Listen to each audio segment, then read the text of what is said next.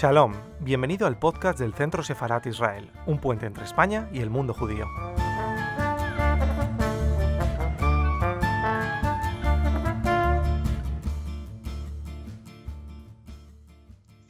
Muy buenos días a todos y bueno, es un placer y una inmensa alegría poder coordinar junto con el Centro Sefarat Israel desde el Museo Sefardí de Toledo una nueva jornada europea de la cultura judía este año, dadas las circunstancias, pues nos centramos en el formato virtual para reunirnos, para ocupar este lugar de encuentro que entre todas las instituciones invitadas, más otras que no están aquí, pero que también forman parte de este, este proyecto, eh, en definitiva, poner en común y compartir ideas en las cuales todos, desde nuestros ámbitos públicos, privados, individuales y colectivos, estamos trabajando. Queremos eh, felicitaros en la Jornada Europea de la Cultura Judía, que se celebra el próximo domingo, 6 de septiembre. Nos adelantamos un poco a, la fecha, pero la celebramos en contexto. Y quería, queríamos dar las gracias especialmente a todas las instituciones y personas, eh, especialistas, académicos, amigos, colegas, eh, que han respondido de forma muy positiva y de forma muy generosa en estos meses de verano para poder dedicar un ratito de esta mañana a compartir ideas en torno a la recuperación del legado hispano-judío y sefardí, que para el Museo Sefardí de Toledo y para el Centro Sefardí Israel, en esta iniciativa conjunta de mesa redonda virtual, es el objetivo común y en, torno al cual va a versar nuestra conversación de esta mañana. Sin más, quería agradecer, por supuesto, a todos los invitados, insisto, pero especialmente al Centro Sefarad, que nos acompaña en esta iniciativa, la hacemos de forma conjunta y quería presentar a Esther Bendam, que me acompaña como maestra de ceremonias en esta mesa redonda como introductora a la misma. Eh, Esther es directora de cultura del Centro Sefarad Israel desde hace muchos años, un centro, una institución pública, al igual que el Museo Sefardí de Toledo, en este caso depende del Ministerio de Asuntos Exteriores y Cooperación, que desde, 2006 eh, contribuye, trabaja y se esfuerza en esa visibilidad del legado hispano-judío, de las comunidades judías desde la esfera pública. Las ayuda a mantenerse vivas, a mantenerse activas, también culturalmente hablando. Y, por supuesto, trabaja con el patrimonio que nos ocupa. Trabaja desde distintas vertientes, con proyectos como el Instituto de Estudio del Holocausto, con una prolífica agenda de actividades culturales que realizan en su sede, en Madrid, y también a nivel nacional visibilizando y recuperando gran parte de este legado. Como también a nivel internacional. No nos olvidemos que la cultura judía no se ciñe a una frontera, si bien la presencia judía en España eh, desde época contemporánea es muy activa, cada vez más, son proyectos, se desarrollan, por eso estamos hoy aquí, en los cuales se demuestra el creciente interés que hay en torno al patrimonio eh, hispano-judío, sefardí, en, en, este caso concreto, pero también en torno a la comunidad judía como comunidad viva, presente a nivel y activa a nivel social, y en definitiva el Centro Sefarat se encarga de forma muy, muy conveniente en esta tarea. Eh, forma parte de una red de casas de que la diplomacia pública española contribuye y, coopera en la cooperación internacional y cultural, como puede ser, forma parte de esta red Casa América, Casa Asia, entre otras. Pero el Centro Sefarat Israel pues, se centra en, en lo que en la presencia judía en España, evidentemente. Y sin más, pues quería quería dar paso a Esther Bendaán para que nos cuente un poco su proyecto, eh, en el cual sin duda seguiremos colaborando. Tenemos iniciativas de distinta índole cultural entre el museo y el centro y sin duda pues seguiremos reforzando en el futuro lo que las circunstancias nos dejen en formato virtual o, semipresencial.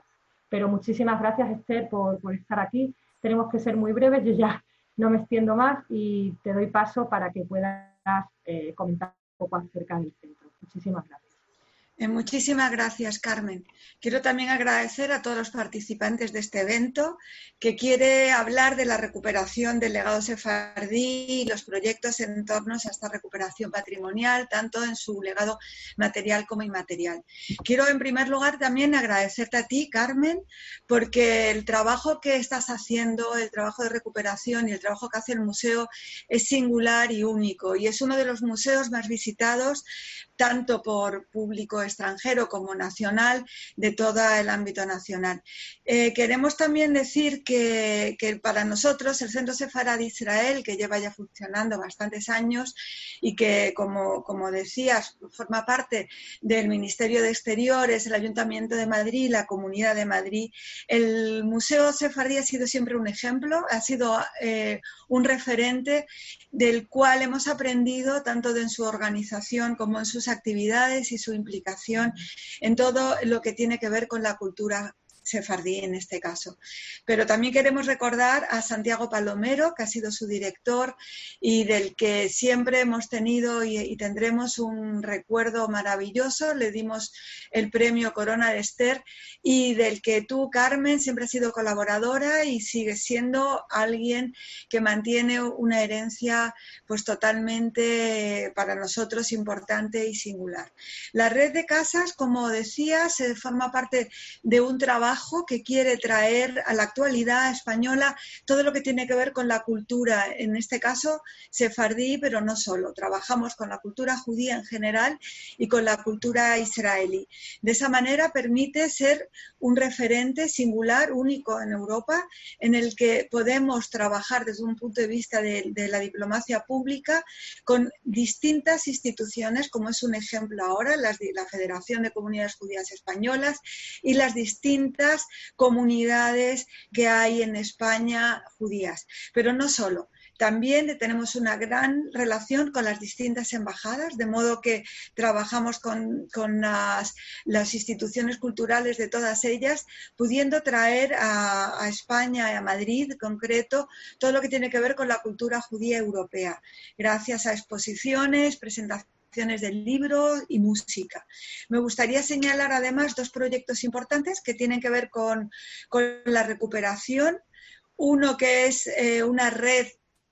de instituciones que tienen que ver con los sefardí, el Red Herencia. Llevamos varios años trabajando en contacto con las instituciones representantes de las comunidades sefarditas en todo el ámbito internacional y hacemos un encuentro bianual en el forma que estas instituciones puedan intercambiar proyectos y, y relacionarlos y sirven más bien como una red de intercambio que pone en contacto las distintas actividades que se están haciendo. Y además eh, tenemos un proyecto que es un proyecto académico que se llama Genealogía Sefarad, en que intercambian actividades de profesores que son investigadores muy importantes en ámbitos de la, de la cultura sefardí que tiene que ver con la relación de lo judío con España,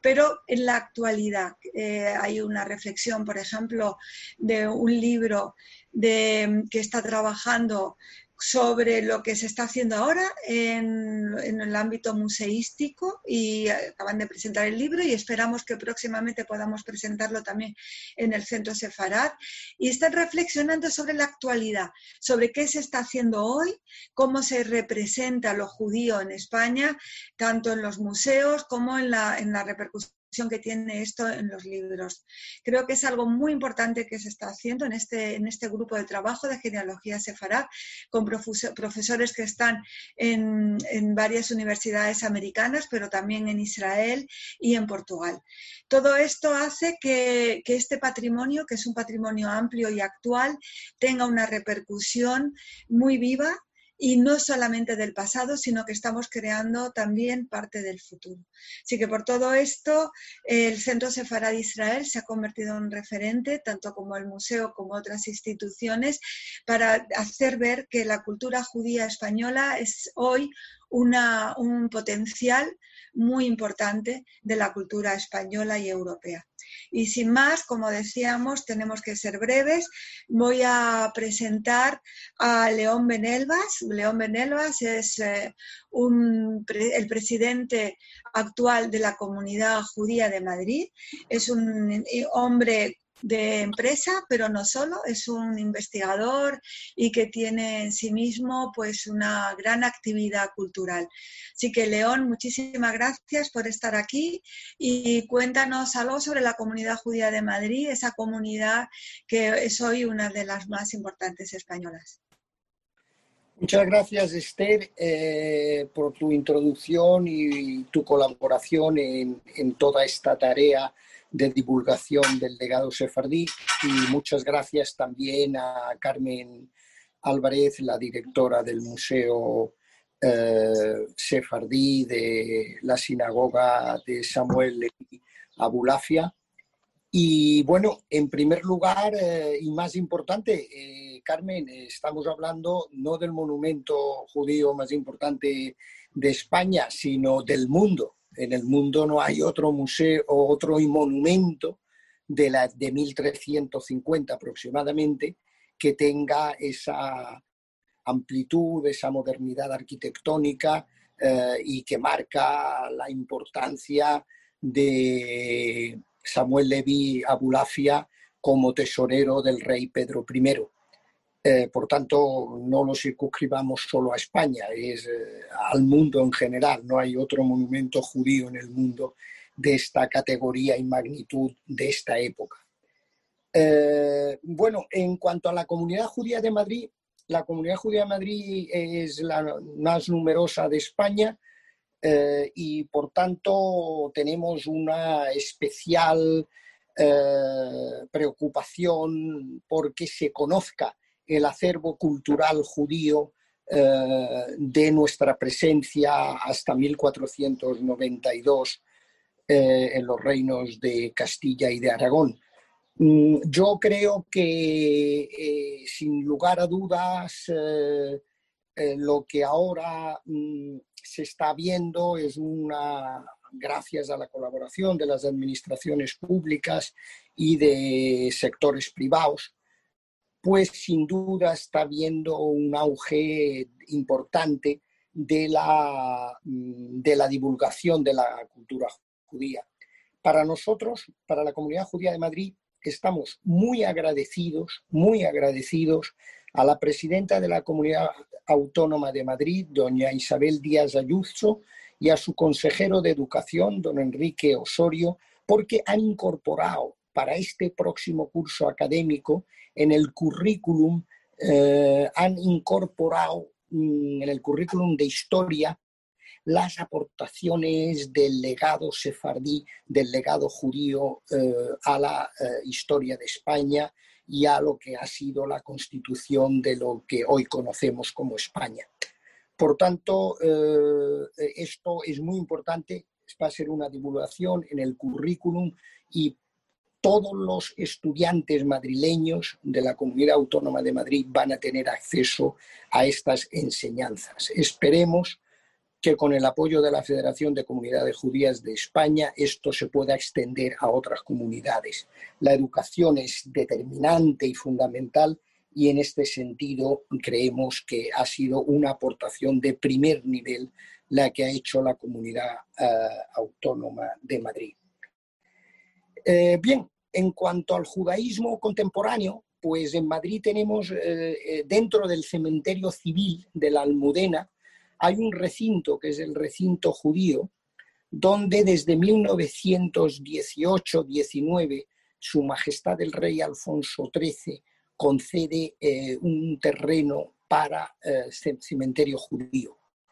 Desde luego, eh, estamos intentando con la Comunidad Autónoma de Madrid que lo declare bien de interés cultural, porque es la referencia más importante que tenemos de la nueva, eh, de la nueva vida en la España contemporánea del judaísmo. Estamos hablando de 1818-1819.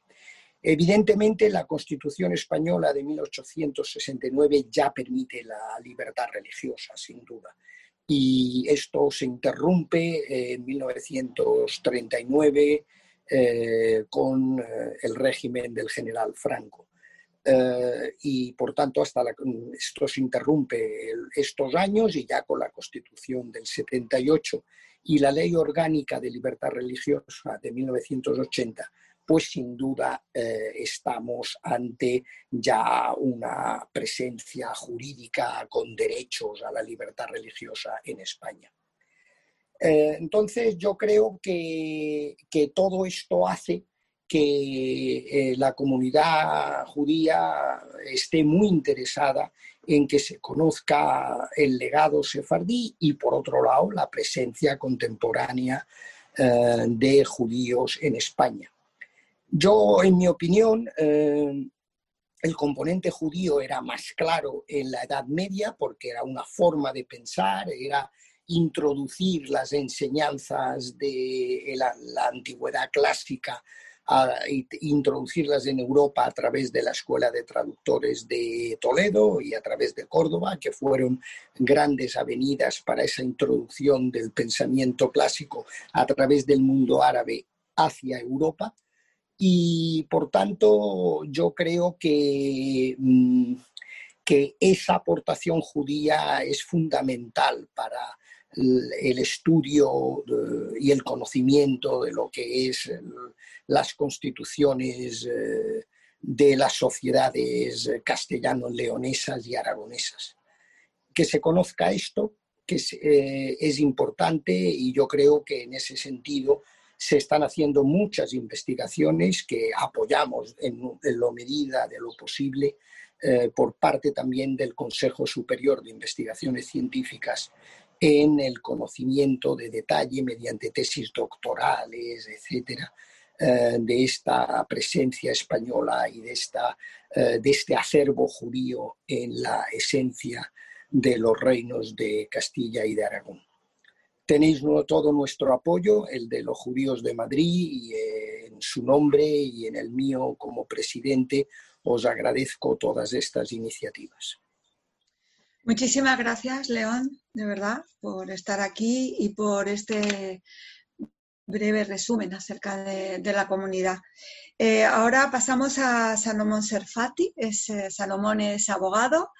es un activista cultural de una ciudad que es eh, un símbolo de, culturas y de, relaciones entre las diversas culturas que han trabajado en conjunto y de que, además representan algo muy especial de una España multicultural. Muchísimas gracias, Anomo, por estar aquí y, nos gustaría escuchar tus reflexiones acerca de las actividades que se han venido haciendo y cuáles son los proyectos de futuro. Gracias a a vosotros, espero que se me escuche bien y hago mías también las palabras de León que creo que son absolutamente acertadas en cuanto a eh, honor que supone participar en esa brillante iniciativa que habéis desarrollado. Eh, para nosotros desde Melilla es un verdadero honor. Como bien has dicho, es una comunidad eh, ancestral, una comunidad en la que la multiculturalidad está absolutamente arraigada en las raíces propias de la convivencia que se ha dado históricamente en nuestra ciudad autónoma, en la ciudad de Melilla, donde la comunidad judía siempre ha tenido una presencia eh, de enorme importancia, que no era ni ha sido nunca proporcional ni al número de habitantes eh, general de la ciudad, ni por supuesto a lo que numéricamente ha supuesto a nivel cuantitativo eh, los miembros de la comunidad judía local. Sin embargo, hemos tenido y seguimos teniendo, seguimos luchando por tener esa actividad cultural que mantenga viva lo que ha sido la presencia de la comunidad judía en la ciudad y la aportación que siempre ha supuesto la misma. Una de esas grandes eh, iniciativas supone ser en general, como estamos todos comentando, cada uno desde su perspectiva, el mantenimiento de la cultura sefardí eh, a través de distintas iniciativas culturales, educativas, que a mí me gustaría resumir de forma breve, y de manera ligera para no aburriros a vosotros ni ninguna de las personas que puedan participar en este panel en algún momento presente o futuro. El primero que yo destacaría es una, lo que llamaría una actividad permanente, eh, una cuestión que no tiene fecha de caducidad o que esperemos que no la tenga y que no ha sido pensado para un momento concreto o específico, que se trata del Liceo Sefardí. De hecho, debe su nombre, es un centro educativo comunitario, un centro educativo que sigue en su currículum académico por supuesto incorpora, como no podía ser de otra forma, en las materias generales de conocimiento eh, regular impuestas por el Ministerio de Educación para cualquier centro educativo español, se incorpora de manera muy, muy eh, significada, muy presente, muy poderosa, aunque parece el folclore y la liturgia sefardí, así como elementos, módulos educativos de carácter histórico. Desde una perspectiva de la recuperación de la historia de la memoria local, es decir, que los alumnos y también los padres, porque participamos en muchas iniciativas, conozcamos cuándo se inició la presencia de los judíos en Melilla, eh, el por qué los judíos de Melilla pertenecen a la corriente cultural sefardí y no a otras del pueblo judío y por supuesto reactivar, revitalizar lo que han sido las ceremonias litúrgicas o las, eh, digamos, las celebraciones de carácter eminentemente sefardí y que no se daban en otros ámbitos del pueblo judío y quizás tampoco en otras corrientes dentro de la gran familia sefardí que como muchos de vosotros sabéis también tienen distintos, distintos perdón, orígenes geográficos y por lo tanto distintas vivencias dentro del mundo de, de la gran familia sefardí. Nosotros como sefardíes originarios de Marruecos tenemos unas celebraciones, unas liturgias, unas ceremonias específicas que el Liceo Sefardí trata de perpetuar y sobre todo de profundizar en el conocimiento de su origen y vivencia para los alumnos del mismo. También me gustaría destacar el especial esfuerzo que se hace para el mantenimiento y recuperación de esa memoria dentro de las distintas sinagogas de la ciudad. Eh, en Melilla, a pesar de ser una comunidad numéricamente no muy elevada, eh, insisto, tampoco numéricamente muy significativa dentro del conjunto de la población melillense, que es una comunidad muy activa también en el mantenimiento, cuidado, preservación, rehabilitación, o diría hasta eh, recuperación de antiguas sinagogas que no estaban activas y que han pasado a formar parte del conjunto de oratorios que actualmente desempeñan servicios diarios o al menos semanales en la comunidad melillense. Dentro de todas ellas se desarrollan especialmente ceremonias, eh, liturgias, eh, momentos de oración con un marcado acento sefardí. De hecho, los sábados, que es el día en el que principalmente se producen las reuniones de servicio religioso dentro de todo el mundo judío, se están incorporando eh, conferencias, momentos de debate y momentos de estudio, lo que se incide en el conocimiento y recuperación de lo que ha sido la aportación de los grandes eh, sabios de las antiguas comunidades de Castilla y su eh, vertiente marroquí y cómo ha llegado todo eso hasta las sinagogas melillenses, tratando de comprender el porqué de algunas ceremonias y el porqué de algunas liturgias. Sobre este tema, como os digo, nos podríamos extender mucho más, pero atendiendo por supuesto al requerimiento de concisión y de reparto del tiempo de este panel de forma conjunta, solo hago esta reseña para que conozcáis que se hace ese esfuerzo de que no resulte un elemento religioso repetitivo o casi basado en el automatismo de la lectura de, de, la liturgia, sino que incidimos desde hace algunos años especialmente en que se conozca el por qué lo hacemos de esta forma y no de otra. También se está haciendo un gran esfuerzo en la recuperación de la historia local y ahí debo de destacar que es un mérito de una asociación melillense sería injusto no llamar la atención de que son ellos y no otros los que un especial esfuerzo, nacido además en la humildad del trabajo diario, de la recuperación poquito a poquito de todo eso que la Asociación Melillense me Me imagino que algunos de vosotros de una u otra forma han escuchado, contactado o mantienen algún tipo de vínculo con algunos de sus miembros, especialmente con su presidente Mordejai Guanís, donde han desarrollado, creo yo, una labor muy, muy, muy trascendente, como que es el que no se olvidara la historia local, sobre todo centrada en la parte antigua de la ciudad, llamada Melilla la Vieja. Ahí existieron los primeros asentamientos de judíos melillenses, concretamente en el año 1900, perdón, perdón 1866 se abre la primera sinagoga por los hermanos Jacob y José Salama, en la plaza de Melilla la Vieja, llamada también la Ciudadela, Melilla la Antigua o simplemente el pueblo por muchos de los habitantes de la ciudad. Y quiero destacar que es la primera sinagoga que se sitúa en el territorio español tras la expulsión de los judíos en el año 1492 del reino de Castilla y Aragón. Es decir, algo muy significado que se Melilla donde abre sus puertas por primera vez, salvo que los datos que tenemos de investigación histórica ser incorrectos, insisto, donde en Melilla por primera vez después de la expulsión se reúnen habitantes judíos sefardíes para rezar en libertad y para abrir de forma pública un centro, un oratorio para sus eh, correligionarios y para los hermanos de su comunidad. Eh, ahí habían otras dos sinagogas más, la de Benchimol y Melul. Normalmente las sinagogas de Melilla responden en cuanto a su denominación al nombre de la familia que rige o toma la iniciativa de abrir las puertas de ese oratorio, por lo tanto son las sinagogas Salama, Ben Simón y Menul, que cierran en el año 1917 y se trasladan a otros lugares de la ciudad. Esas sinagogas estaban prácticamente olvidadas,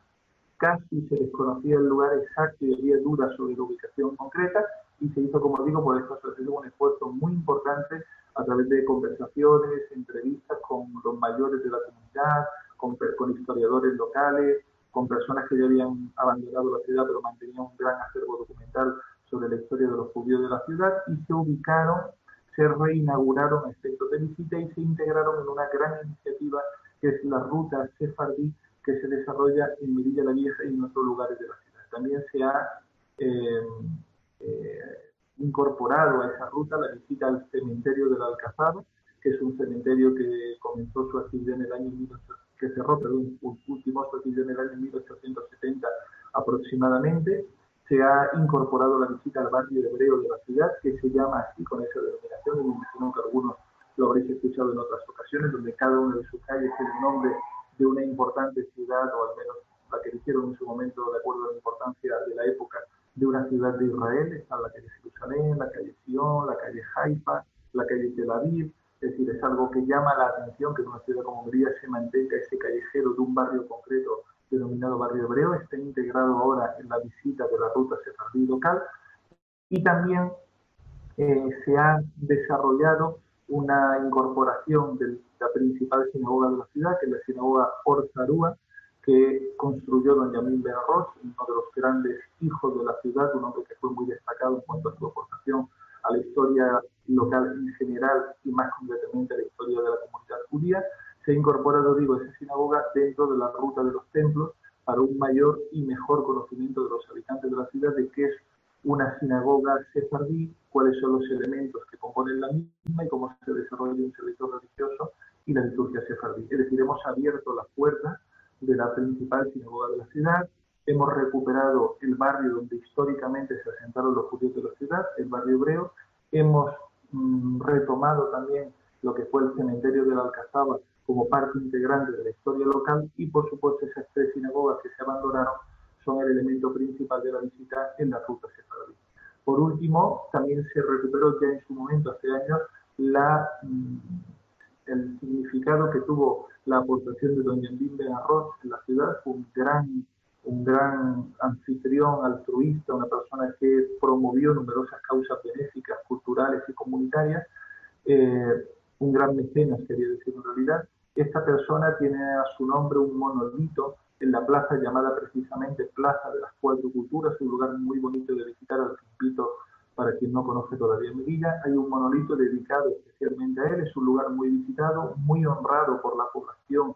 eh, también por las personas que nos visitan, donde dentro de esta ruta sefardí se le explica a todos quienes no lo conozcan cuál fue su aportación, cuál fue su figura y cómo además, y con esto acabo para no extenderme más en el tiempo, creo que ya se ha excedido, cómo en la placa que él coloca cuando acaba la construcción de la sinagoga principal de la ciudad, esta sinagoga Orzarúa, invita a cualquier persona, incluso que no sea de confesión judía, a que participe y tome como lugar de oración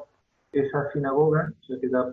bien recibido cualquier persona de cualquier confesión, diciendo que es un lugar de reunión de todos los pueblos, de personas de cualquier confesión que quieran, eh, eh, digamos, utilizarla para su experiencia espiritual. Entonces, bueno, yo creo que estas serían las principales líneas de actuación de los últimos años que siguen estando absolutamente activas y que forman un horizonte de recuperación y de mantenimiento del legado sefardí de nuestra ciudad, que como digo, aunque somos pocos numéricamente, sí tiene y tuvo una gran trascendencia eh, para toda la zona y creo que supuso y supone una gran aportación y un gran testimonio de cómo se eh, luchó y se batalló para mantener viva toda esa gran cultura sefardí que revirtió desde zonas limítrofes de Marruecos en la ciudad. Muchísimas gracias, Salomón, por, por, este viaje que nos has hecho un recorrido para, con, por, tu ciudad y que hemos podido disfrutar contigo. Muchísimas gracias. Pasamos ahora a Carmen Álvarez, que, que además de ser colaboradora con nosotros en, en, muchas actividades, sí que me gustaría, Carmen, que nos, nos antes de, de, pasar y presentarnos al resto de invitados de, de esta tarde en la que hablamos del patrimonio, eh, que nos cuentes también cosas, actividades que estéis trabajando en el museo, porque es un museo muy activo, no solamente, como decía León Benelvas, que es un patrimonio hoy indiscutible, no solo en España, sino para todas las comunidades interesadas en los patrimonios judíos, sino que también vosotros sois unos activistas culturales que estáis en el centro de, Toledo y que, y que participáis de la vida cultural de esa gran ciudad. Así que si nos puedes adelantar actividades, proyectos con los que podamos, además en este próximo año, poder disfrutar y, cosas que, nos quieras destacar de vuestras actividades. Gracias, Carmen. Gracias a ti, Esther. La verdad es que el Museo Sefardí de Toledo, siendo un museo nacional ubicado en una de las juderías mejor conservadas de, Europa, eh, pues tiene su misión muy clara, ¿no? que es recuperar, difundir, como ha hecho siempre, desde las distintas etapas que ha vivido el museo, desde que se creara ya por 1964, este legado hispano-judío y sefardí, e incorporarlo, eh, porque no puede ser de otra forma, como parte del patrimonio histórico español, es decir, el acervo hispano-judío y sefardí posterior en la diáspora. Eh, lo contamos en todas las salas expositivas del museo, que es un museo pequeño en cuanto, en cuanto a con esa magnitud y esa belleza de nuestra principal pieza, que es la gran sala de oración de la sinagoga de Samuel Leví. Eh, nos centramos en las salas adyacentes en un discurso cronológico muy claro, muy coherente en torno a esta presencia judía en España, desde distintos puntos de vista que trata la colección, desde el punto de vista arquitectónico, patrimonio material, eh, hallazgos arqueológicos. Eh, también nos servimos de la, de la vertiente didáctica para configurar el discurso con unas buenas reproducciones, copias, maquetas, porque gran parte de ese patrimonio material pues no, visible ni lo perdimos, digamos. Y la arqueología se basa también en, por supuesto, en la filología y en el campo de, la traducción y de la filología hebrea, concretamente, que supuso con los maestros eh, Cantera Burgos y con, los, Ana María López Álvarez, una de las más fundamentales directoras del museo, eh, la recuperación de toda la labor arqueológica de epigrafía hebrea como parte importante del campo de estudios eh, judíos en España. Y el museo se crea en este contexto de edad de oro del judaísmo, eh, gracias a instituciones como el Instituto Arias Montano del CSIC, allá por la década de los 60, y el CSIC sigue liderando, por supuesto, gran parte de ese proyecto investigador y académico, en, lo cual le debemos todo en el campo de estudios sobre el judaísmo, presencia de historia judía en España, y vamos complementándolo con iniciativas de futuro también investigadoras y divulgadoras de, este ingente patrimonio. El Museo Sefardí, en definitiva, eh, es el centro nacional que quiere aglutinar proyectos eh, tan interesantes como el que nos acaban de contar de Melilla, por supuesto una de las comunidades sefardíes más activas y más prolíficas y, y en cuanto a historia más bellas de la península ibérica, del norte de África, y es importantísimo sumar en este sentido que el Museo Sefardí de Toledo sea capaz de aglutinar este tipo de proyectos. Eh, por supuesto, apoyamos y difundimos eh, proyectos de recuperación patrimonial en otras ciudades más locales, pero todos suman a este gran discurso sobre la presencia judía en España, que es de lo que se trata en el campo museístico. Nosotros exhibimos esa colección con la bella sinagoga de Samuel Leví, cada una de las diez sinagogas que tuvo Toledo, y nos valemos desde el punto de vista institucional, por supuesto, de la ciudad de Toledo como nuestro contexto más próximo, tan importante y tan referencial para el judaísmo nacional e internacional, eh, con esa gran carga sentimental, pero también con esa rigurosidad arqueológica, filológica, histórica que los distintos especialistas que pasan por el museo en nuestros ciclos de conferencias, actividades, pues nos suman y nos aportan. Y en cuanto a los proyectos de futuro, Esther, pues eh, comentarte que estamos trabajando en una nueva línea sobre la base eh, antigua que nuestros predecesores, nuestros maestros nos inculcaron. Y va a ser un año, culturalmente hablando, muy enfocado a los nuevos canales virtuales de comunicación, porque las circunstancias no permiten otra cosa a día de hoy, pero sin duda trabajando en un programa cultural eh, con ciclos de conferencias que hemos empezado con los encuentros virtuales, algunos de los cuales hemos hecho en colaboración con conciertos eh, eh, para público local, fundamentalmente nacional, con una serie de actividades didácticas que pondremos en marcha y con un proyecto de recuperación, de visibilidad y de divulgación de todo el patrimonio hispano-judío sefardí que custodiamos en el museo y que preservamos. Estamos además en plena obra del edificio de oficinas Eso ha supuesto un hallazgo arqueológico bastante importante, del cual os daremos noticias y, nuevos visos de futuro eh, de cara ya más bien al año que viene, puesto que el solar de excavación del edificio de oficina ubicado junto a la sinagoga de Samuel Leví, pues conlleva un hallazgo de primer orden en la judería de Toledo. Y sobre ello también nos centraremos en nuestra, por supuesto, actividad cultural y divulgadora. Y, por supuesto, colaboramos con todas las instituciones mencionadas eh, y con muchos de los que estamos aquí, con la mayoría, con otros que también no están, pero que también colaboran con nosotros, como decía, el Instituto de Lenguas y Culturas del Mediterráneo, eh, la Asociación de Amigos del Museo Sefardí, de la cuales eh,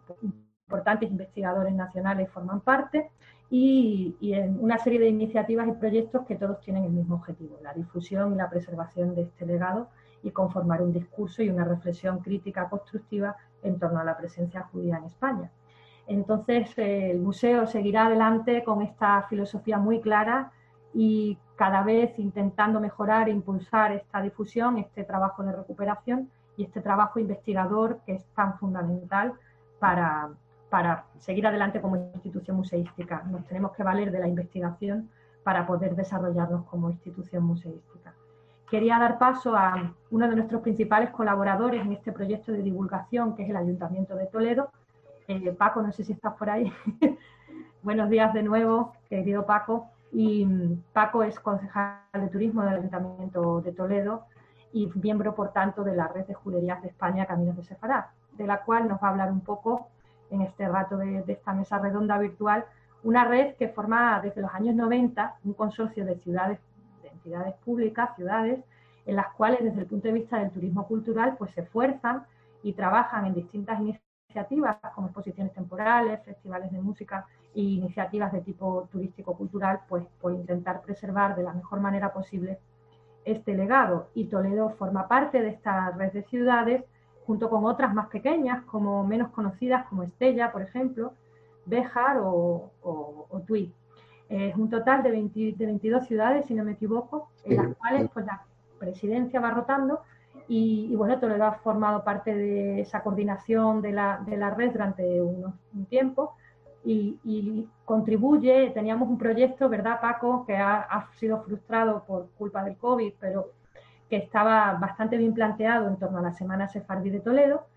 que intentaremos recuperar a finales de mes de septiembre de la mejor manera posible con algunas iniciativas que os iremos contando.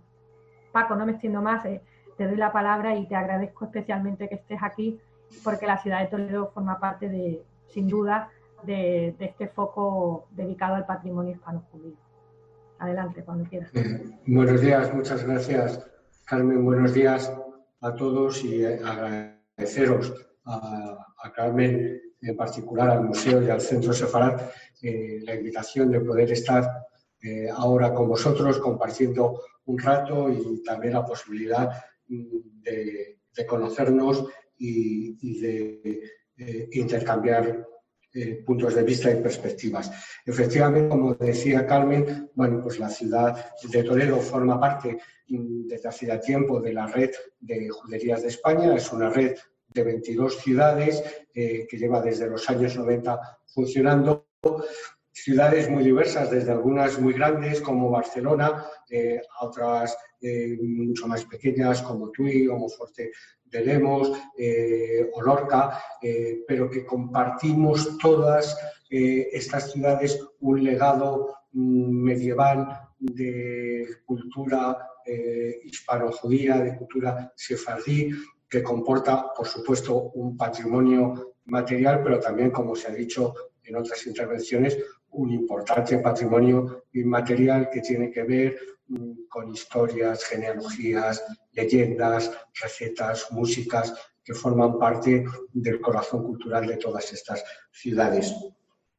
Y todas compartimos este legado y todas compartimos además la voluntad de conservarlo, difundirlo, promocionarlo y también eh, utilizarlo eh, como base de proyección de nuestras ciudades, en concreto en actividades como la del turismo, eh, vinculadas al turismo cultural y el turismo histórico. Un patrimonio que, por supuesto, en Toledo tiene una relevancia tremenda. fuimos en el siglo XIV-XIII la principal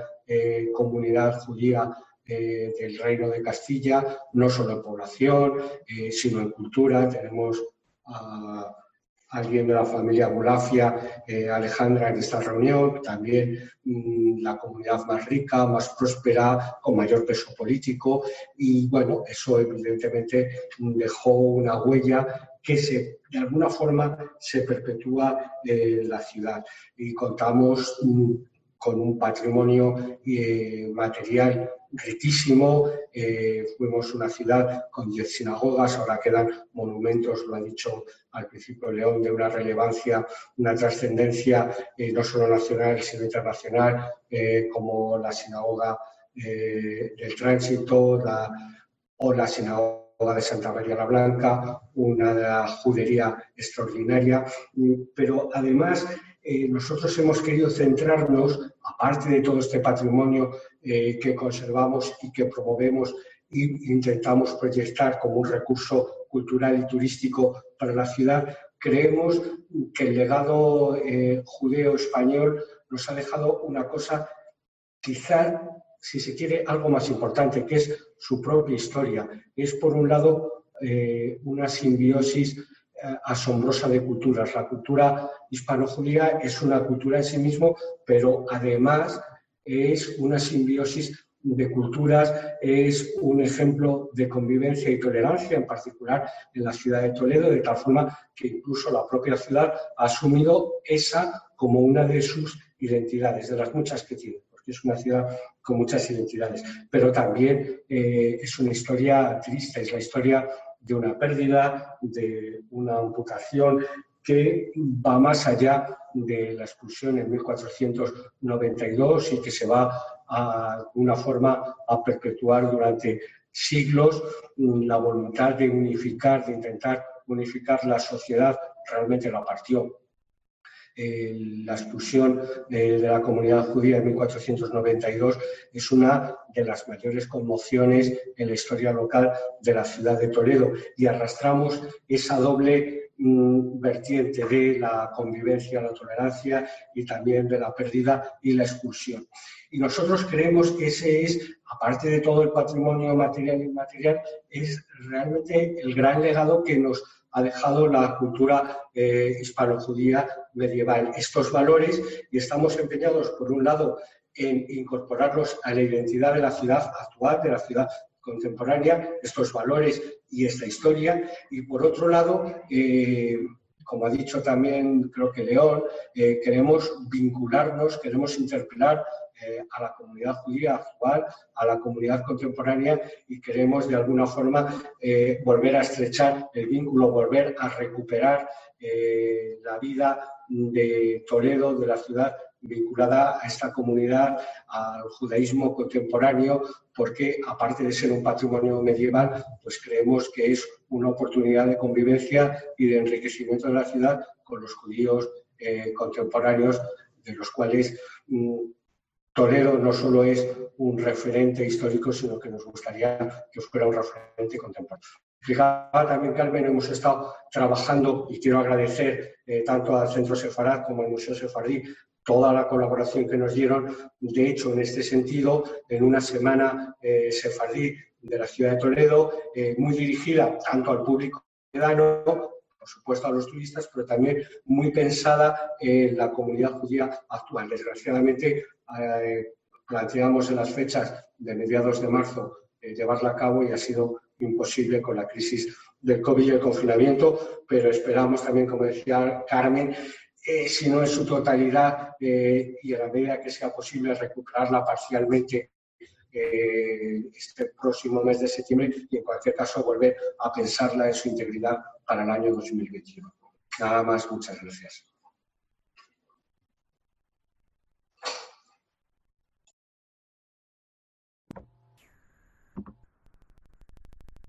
Bueno, Paco, no sé si me oís. Eh, muchísimas gracias, de verdad, porque, bueno, sabes que a pesar de las circunstancias actuales y que Toledo está notando, como, todo el país, claro, eh, la crisis tan acuciante que las circunstancias sanitarias nos están imponiendo, estoy segura de que esto, pues, pasará, por supuesto, y será un impasse en nuestra recuperación de proyectos comunes y, en, nuestra, y en nuestra difusión nacional e internacional como uno de los principales centros de la red y también como Museo Nacional que quiere cooperar y colaborar con distintos proyectos. Eh, por eso ahora nos vamos a ir eh, al sur de España, concretamente a, Córdoba, con nuestro rabino Jaime Casas, eh, amigo ya personal, compartimos algunas aficiones, de hecho, comunes, y bueno, pues Jaim, eh, además de ser el primer rabino de la primera comunidad judía progresista de España, si no me equivoco, no es solo su vertiente, por supuesto, como rabino, es su faceta, digamos, estrictamente religiosa o espiritual, sino también su, papel cultural, el que, el que le trae hoy aquí, las dos cosas, por supuesto. Y, bueno, pues Macón Sefarad, como director ejecutivo, eh, colabora tiene una red profesional de un equipo detrás, con Angie Cohen, entre otros, que también ha colaborado en conferencias del Centro Sefarad y, a la cual pues sabemos que es una persona también especialista y que trabaja con AINCO en, la, en, el estudio y la divulgación de la cultura judía en España. Y Jaime desde Córdoba, pues participa activamente, también es otro activista cultural a nivel personal, eh, no, no, tanto institucional, pero está haciendo mucho por recuperar esos lazos de conexión con el norte de África, con Marruecos concretamente, y con el acervo sefardí, en definitiva, que, cruza el estrecho. Cruza el estrecho y a nivel cultural está, debe estar vivo, eh, no solo en Andalucía, por supuesto, como contexto más inmediato, eh, sino también a nivel nacional. Yo me atrevería a decir, eh, querido Jaime, que proyectos como el tuyo visibilizan de forma muy valiente y de forma también muy coherente la recuperación cultural eh, del patrimonio inmaterial este que nos referíamos al principio, que por supuesto se puede categorizar, pero es un patrimonio que va más allá de lo puramente antropológico, de lo puramente académico, porque también alude a una vertiente viva, eh, de comunidad viva, social, que se relaciona, que se mueve, que interactúa y que reflexiona y construye un nuevo discurso contemporáneo en torno, en torno a esta presencia eh, cultural y en cuanto a qué podemos aportar como en coexistencia con otras culturas en este discurso de la pluralidad cultural y religiosa nacional. ¿no? Y es muy importante para nosotros ese mensaje. Eh, en nuestros encuentros virtuales ya hemos dado fe de ello. Eh, como bien sabéis, aquellos que nos seguís desde, desde nuestros canales, el Museo Sefardí como dadas las circunstancias, ha hecho un ciclo de conferencias meramente virtual, pero hemos colaborado con, proyectos como el de Macon Sefarad, que nos presenta nuestro amigo Jaime Casas, y hemos intentado desde distintas vertientes tratar el judaísmo eh, desde el punto de vista reflexivo y, cultural. Eh, sin más, eh, quería también destacar que Jaime colabora mucho en Andalucía. Para nosotros Andalucía, bueno, para todos los que estamos aquí, forma parte muy viva y tiene una presencia bastante activa en, cuanto a comunidades judías, porque sabemos que se están llevando a cabo distintos proyectos de recuperación, puesta en marcha de actividades culturales, de proyectos de visibilidad de las distintas comunidades, Marbella, por ejemplo, Gibraltar, eh, Córdoba, con la recuperación de su importantísima judería, que desde el punto de vista histórico, arqueológico, eh, ha sido atestigua su patrimonio material eh, y su propia sinagoga, que también se encuentra en pleno proceso de eh, adecuación y, actualización de su trabajo arqueológico histórico. Y bueno, pues Jaime colabora en todos estos proyectos y, aviva culturalmente la presencia sefardí en el sur de España. Y también colabora con instituciones públicas como la Fundación Tres Culturas del Mediterráneo, de la cual tampoco nos olvidamos en esta jornada, porque son muchas las instituciones, no solo los que estamos aquí, sino otras instituciones, como he mencionado antes, el Instituto de Lengua del Mediterráneo del CSIC o la propia Fundación Tres Culturas, que desde el ámbito académico y público trabajan por la recuperación, proyección y visibilidad de este legado. Eh, Jaime, no me quiero, eh, te doy la palabra. Eh, es un placer tenerte aquí esta mañana también y, adelante. muchísimas gracias, Carmen, por la, por la presentación tan cariñosa.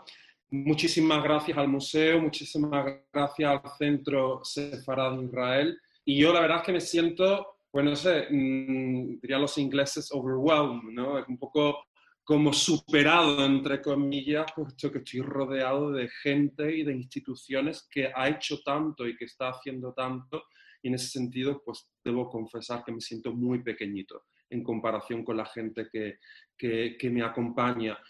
Yo efectivamente, quizás como Carmen ha dicho, me veo ante todo como un activista. Yo no vengo de una familia histórica sefardí, yo soy un cordobés que nace en Córdoba, que siempre fue consciente de que parte de sus raíces eran judías y en un momento de su vida decidí recuperar mis raíces judías, me convertí al judaísmo en Londres y bueno, un paso más allá fue cuando me marché precisamente a Londres, al Leo Beck, a estudiar durante cinco años en el programa rabínico. Desde hace tres soy rabino y ejerzo mi rabinato en Francia y en España. Pero lo que hago en España, quizás porque en el sur las comunidades son mucho más pequeñitas que las de Madrid o Barcelona y las comunidades más fuertes del sur son de índole quizás más tradicionalista y yo pues soy muy heterodoxo en ese sentido, pues mi activismo en el sur tiene más que ver con la cultura y con la educación. Es por ello que junto con otros colegas y con otros amigos creamos Makom Sefarad. Makom en hebreo significa lugar. Makom Sefarad pretende ser un lugar de encuentro, de encuentro de judíos que viven en Andalucía, de judíos que nos visitan, de judíos, de no judíos, encuentro de gente que lucha por poner en valor el legado, la historia sefardí, con la idea de, a través de este encuentro, a través de las actividades que realizamos, aprender, estudiar, reflexionar juntos. Y gracias a al,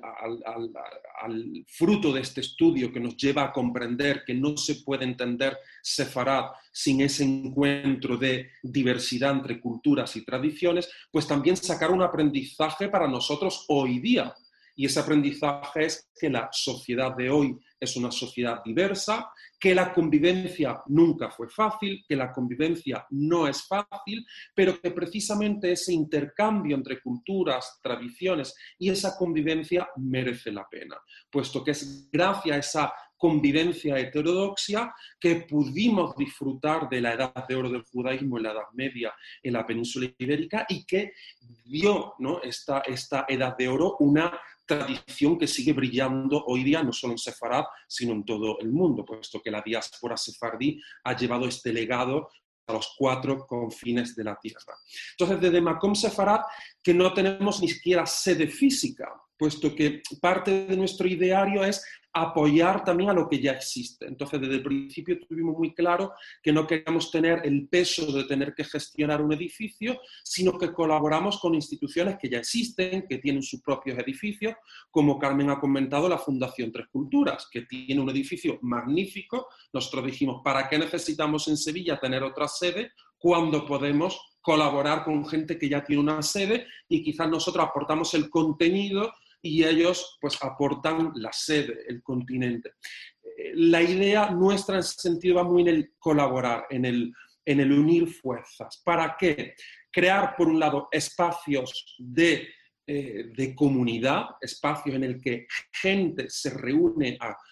celebrar la diversidad y la herencia del judaísmo. Y ahí, cuando hablo de comunidad, lo hablo en un sentido muy amplio, muy comunidad sin fronteras, no me estoy refiriendo a una sinagoga con un edificio, con un consejo de administración, que también, puesto que colaboramos con comunidades como la comunidad de Sevilla, sino en el aspecto de comunidad en el sentido de grupo de gente que se reúne para compartir y celebrar juntos. Por otro lado, ah, desde Macón hemos trabajado mucho en el acoger al visitante en ese sentido, por un lado, tenemos la vertiente más mística, acoger a visitantes que quieren conocer nuestras juderías y nosotros facilitamos la vivencia, el descubrimiento de nuestras juderías en Andalucía, con actividades como pueden ser las visitas guiadas, pero también acoger a judíos extranjeros que durante un semestre, un año, vienen a estudiar a Córdoba y Sevilla, que es donde más trabajamos, y que se encuentran que quieren, durante el tiempo en que está, pues quieren compartir esa herencia judía que tenemos. Trabajamos muchísimo con estudiantes internacionales, pues a veces organizando cosas que pueden parecer tan simples en ciudades, en comunidades bien establecidas como Madrid, pero cosas a veces tan simples en una ciudad como Córdoba, con tan pocos judíos, como Shabbat, una cena de Shabbat, pues nosotros intentamos, en sentido, suplir esa carencia que por la falta de una comunidad oficial bien organizada, pues, pues tenemos. Y eh, por otro lado, trabajamos muchísimo con el público local, con los españoles en general que entienden que no pueden comprender a España sin su eh, legado judío. Sin más eh, extenderme, una vez más, dar las gracias y yo creo que lo mejor que yo puedo hacer hoy es quedar a la disposición de todos los que estáis aquí conectados, de todos los que van a ver este vídeo, para colaborar, para conocernos y ver qué podemos hacer juntos, para poner en valor este legado, pero también para ver qué vamos a dejar a las generaciones futuras, puesto que una parte importante no está solamente en la protección de nuestra herencia, sino también en qué herencia vamos a pasar a las nuevas generaciones. En ese sentido, y con esto termino, porque como rabino tenía que citar algo de nuestra literatura rabínica, hay un pasaje de Tosefta Sota que dice, si la casa de Gilel, del rabino Gilel, dice que algo es puro y la casa de Shammai dice que algo es impuro, ¿qué es lo que tenemos que hacer? Porque un rabino dice una cosa, otro rabino dice otra. Y el Tosefta nos dice, estamos hablando de un texto rabínico del siglo II, nos dice, haz de tu corazón un corazón con muchas habitaciones, en el que puedas dar acogida a las opiniones de uno y a las opiniones de los otros. Yo creo que esta reunión es ese corazón con estas ventanitas de, de Zoom en el que uno tiene una sensibilidad, una, una, ideología, una tradición, pero en el que nos reunimos todos para construir algo. Y ojalá seamos capaces de construir esos espacios, ese corazón de diversidad para el futuro de Sefarad. Muchísimas gracias y queda a vuestra disposición.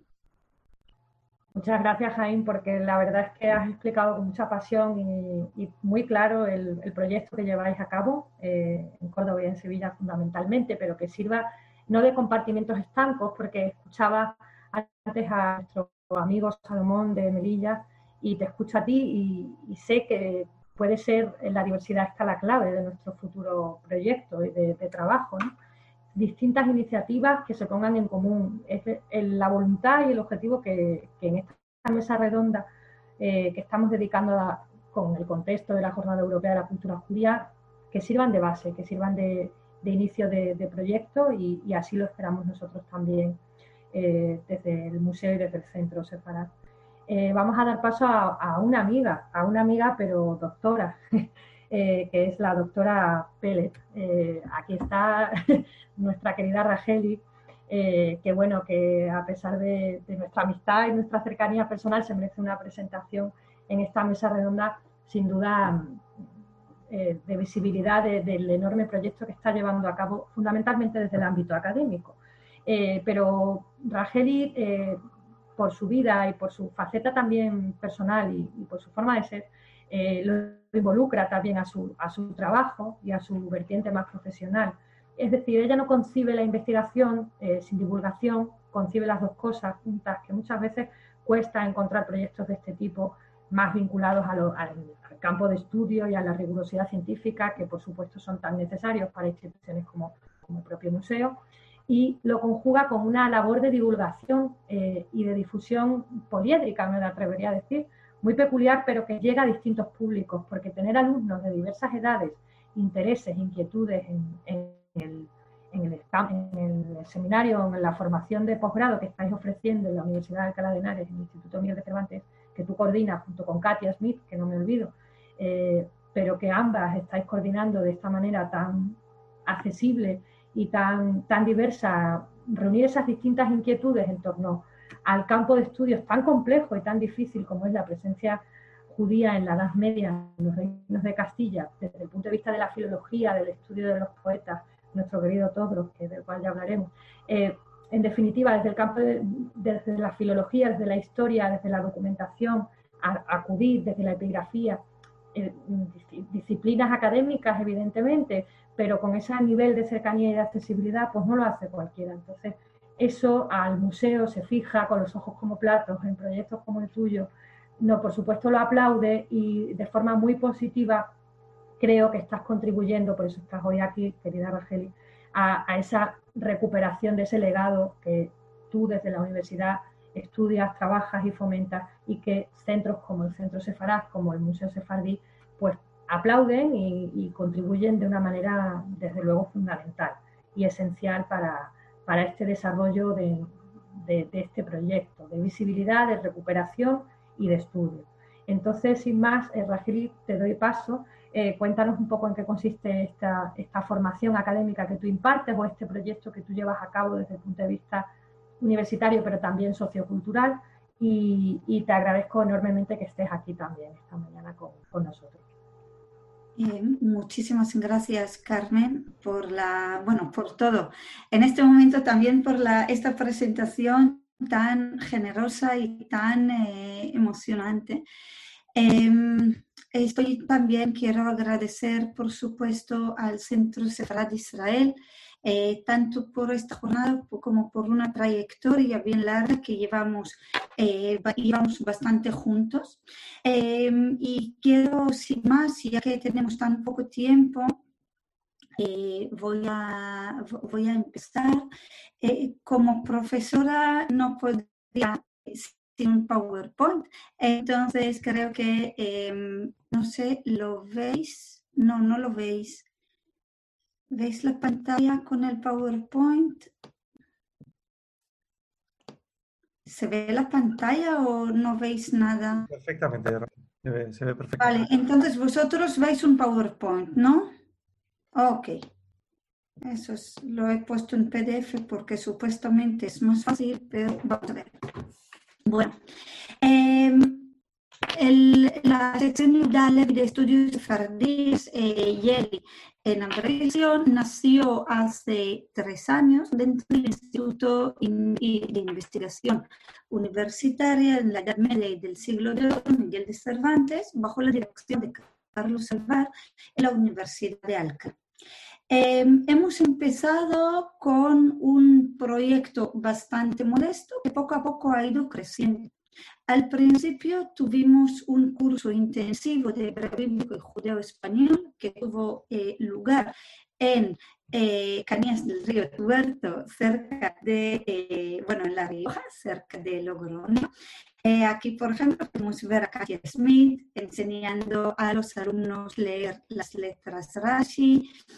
aquí se nos ve paseando. Eh, y disfrutando ahí realmente era el primer contacto eh, abierto a todo el mundo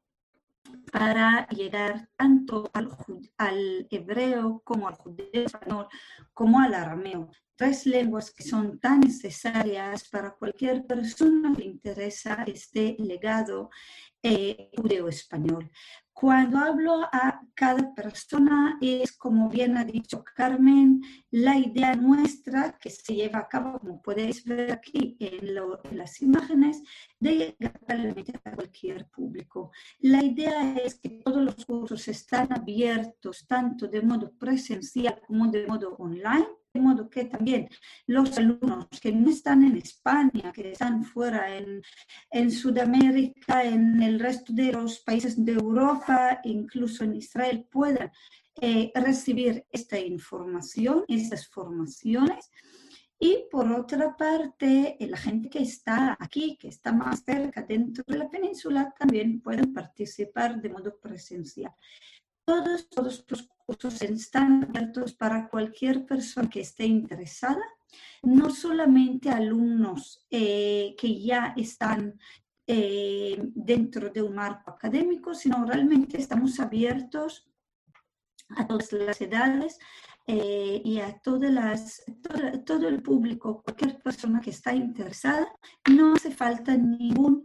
eh, ningún título académico para llegar a estos cursos. No obstante, una persona que ya tiene estudios y quiere seguir profesionalizándose, como bien ha dicho Carmen, tiene la opción de realizar con nosotros estudios de marco de posgrado, eh, formando poco a poco un máster y luego, de hecho, eh, ya tenemos dos eh, doctorandos y esperamos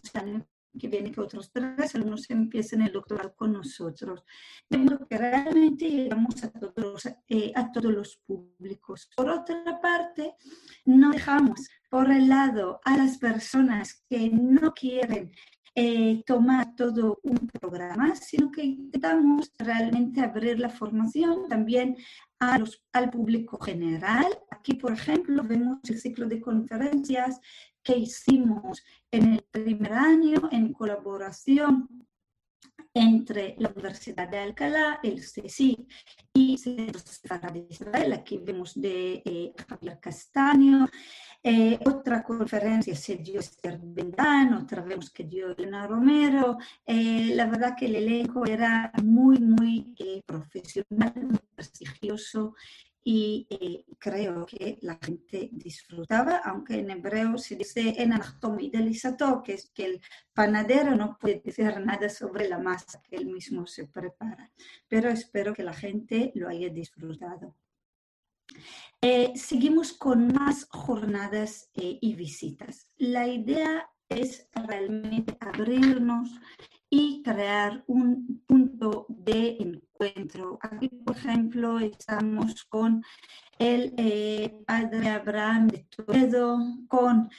eh, David Hachuel, eh, en otra foto se ve en una conferencia en la Universidad de Alcalá sobre traducciones medievales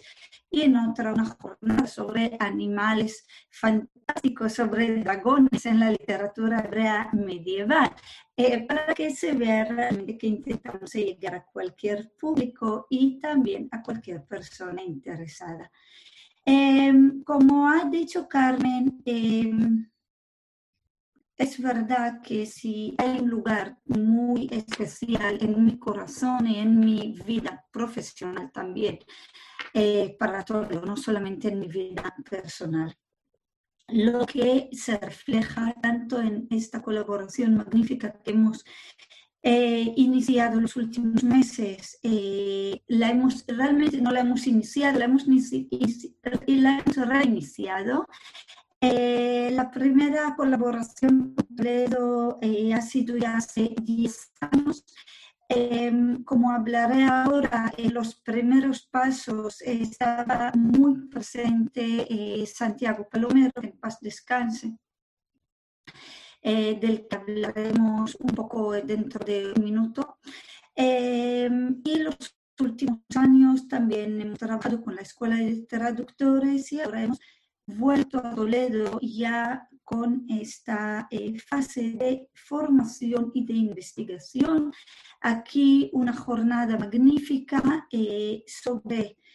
eh, sobre las, bueno, una fase del, del, de, de, una de las sinagogas, una fase que era una casa de acogida de de, mujeres, eh, bueno, mujeres un poco problemáticas, una jornada muy emotiva que dio eh, otra eh, exalumna y gran amiga tolerana, junto con otros investigadores. Em, por otra parte, aquí podéis ver unas visitas al barrio judío antiguo de Madrid, que está cerca del centro Sefarad, eh, jornadas también online, como el Tikkun Shavuot, que tuvo lugar solamente online. Este año, por primera vez en la vida, tuvimos que celebrar incluso Pesach, que siempre hay entre 40 y 50 personas en mi casa. Em, lo único que yo tenía en casa eran mis cuatro hombres mis dos hijos, mi marido y yo estábamos ahí con matzá que tuvimos que preparar nosotros mismos porque no, pudimos llegar ni siquiera hasta tienda en Madrid que nos llega lejos. Y aquí estamos eh, en un ceder con casi 50 personas. yo creo que el más emotivo de mi vida. Em, otra parte muy importante para nosotros es abrir el vínculo y las puertas tan importantes, no solamente la investigación entre España e Israel, sino también la formación. Em, por la naturaleza eh, online de los estudios, normalmente los alumnos eh, en la península ibérica y por supuesto en eh, las otras, en las Américas, América del Norte, América del Sur o en otros sitios del mundo, normalmente no tienen acceso directo a los grandísimos profesores, a las eminencias eh, israelíes y por primera vez conseguimos nosotros traerles de modo continuo e, e integrado como parte de nuestros programas. Eh, el año pasado, a, final, a finales de, del año, justo, justo hace un año que tuvimos el primer simposio internacional. Esperamos a celebrar el siguiente eh, cerca del próximo verano porque queremos que sea de nuevo presencial en el que participaron grandísimos profesores de 12 países. Aquí vemos a eh, realmente las eminencias israelíes, que era de, de, un honor inmenso, que eh, han venido, no solamente han participado, sino que han estado ahí continuamente. Eh, este congreso se ha celebrado, como se ve, con la colaboración del CSIC y del Centro Cefar Israel y con el gran apoyo y la estrecha, eh, realmente hemos sido mano con el Instituto eh, de Jerusalén, que eh, sigue haciendo cosas con nosotros. De hecho, ahora estamos eh, organizando ya un ciclo nuevo de conferencias entre la, la colaboración de, ya, de Juan Benzvi la directora es Sofía Becker, el Museo Sefardí, eh, que aquí estamos alojados hoy, el STC y la Universidad de Alcalá. Eh, esperamos empezarlo ahora en, en octubre. Em, el COVID nos ha planteado otro, otro espacio que era el espacio del Zoom y otras colaboraciones y aquí hemos estado con Pesach, con la mujer judía, con reuniones tanto de Macom Sefarad como de, eh, del Museo Sefardí y del eh, Centro Sefarad de Israel.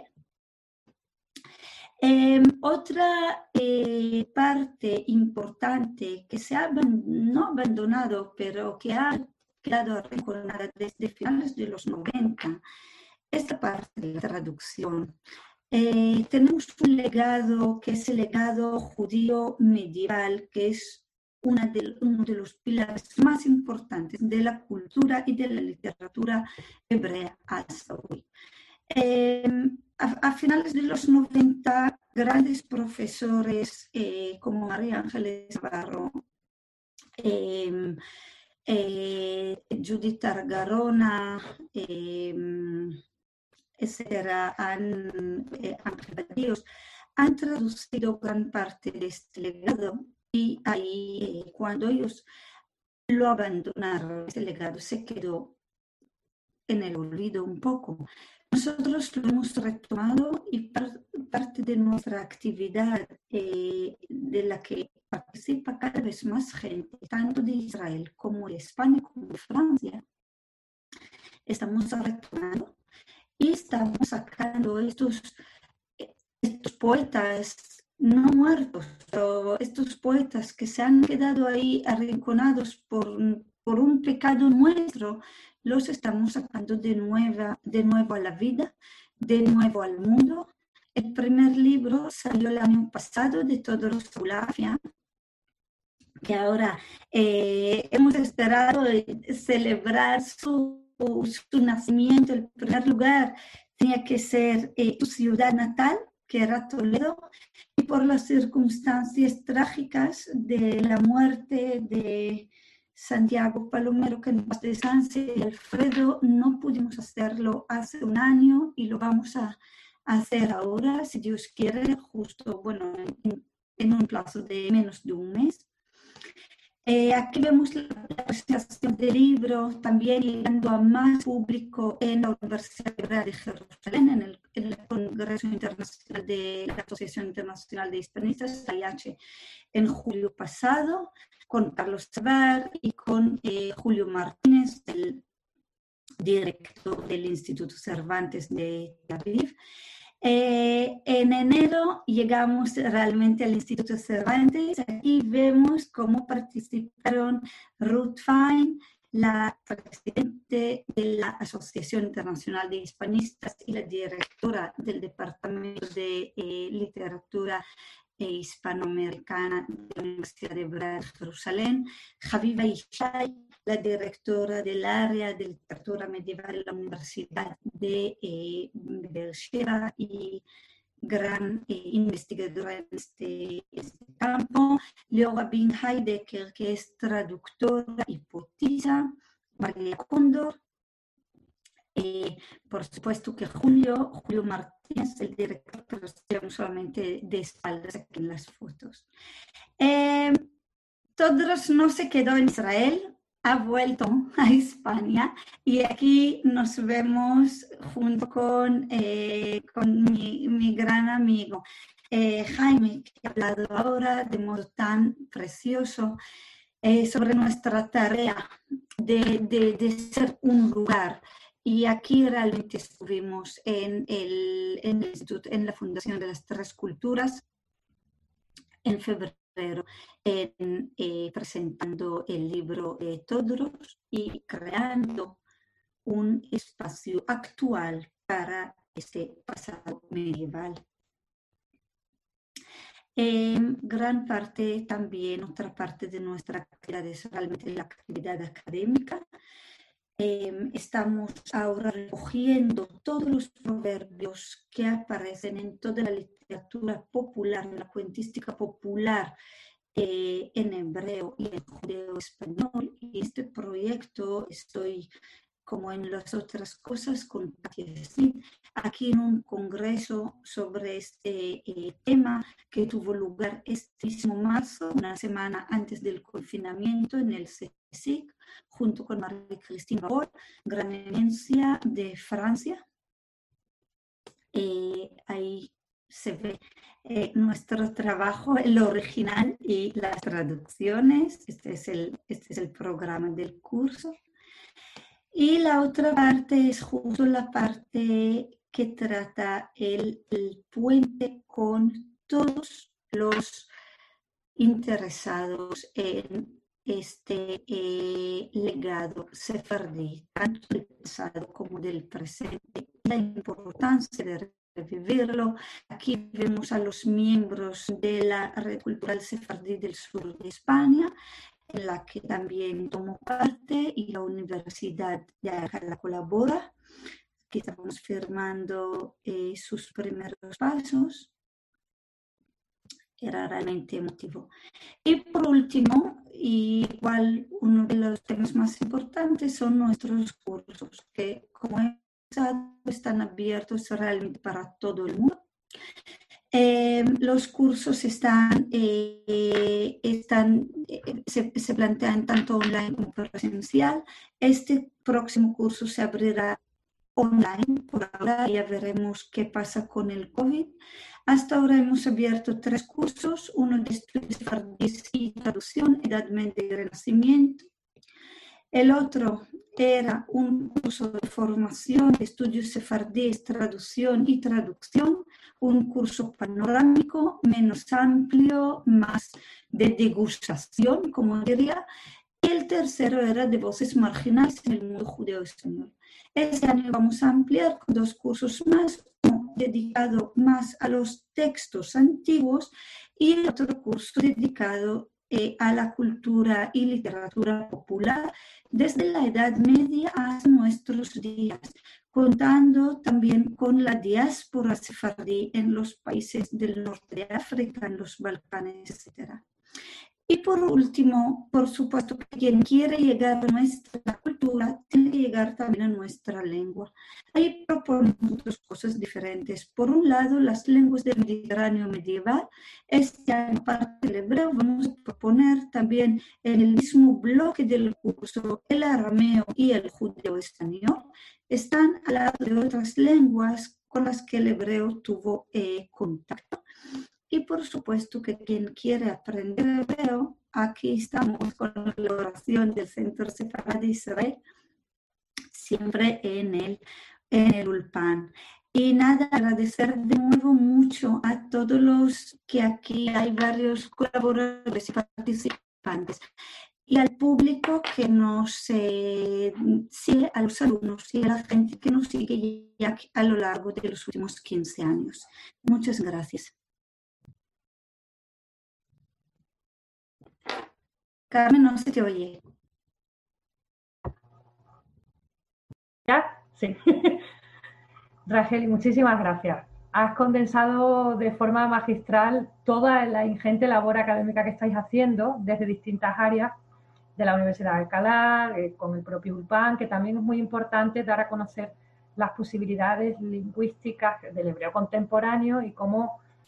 haciendo un estudio del pasado del, hebreo bíblico, el de las fuentes medievales, eh, podemos también pasar a, un aprendizaje de la lengua más activo, ¿no? más contemporáneo. Las dos vertientes las cumples con creces y por supuesto queda patente la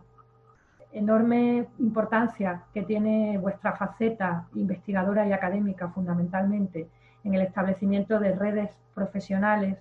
de divulgación científica entre las universidades israelíes, universidades americanas y europeas y, España. ¿no? Estás haciendo sin duda, eh, me refiero a ti fundamentalmente, aunque sé que cuentas con un equipo fantástico detrás y de colaboradores, estáis haciendo sin duda una labor inigualable dentro del campo de los estudios judíos en España y, haciéndolo cada vez más accesible y más dinámico desde el punto de vista de la investigación. Es por ello que el museo pues, no, lo, no lo deja de vista eh, a un lado, sino que el Museo Sefardí de Toledo y como Museo Nacional dedicado a este legado, pues quiere colaborar activamente todo lo posible con la vertiente profundamente investigadora, pero igual de divulgativa que realizáis en, en, el, en este campo de estudios. ¿no? Y así ha sido tradicionalmente con colaboradores y amigos como miembros de la Asociación de Amigos del Museo, de la cual no me olvido tampoco, claro, eh, desde hace muchísimos años, como Elena Romero o Javier Castaño, y ahora contigo pues recuperamos y reiniciamos, como tú decías, esa tarea tan fundamental de cooperación que también realizas con el Centro Sefarad y que con el museo también has realizado, pero que queremos sin duda en esta nueva etapa eh, no reactivar desde el frío sentido de la palabra, sino realmente hacerlo visible y, y vivo. Y por ello pues trabajaremos y trabajamos sin duda en conjunto. Agradecértelo especialmente. Eh, vamos a dar paso a, la última ponente eh, antes del cierre, antes de la conclusión. Recordaros a todos que, las preguntas, comentarios y sugerencias surgirán luego en el canal YouTube a posteriori, pero estarán ahí para que podamos responderlas todos a título individual y colectivo y vamos a dar paso a otras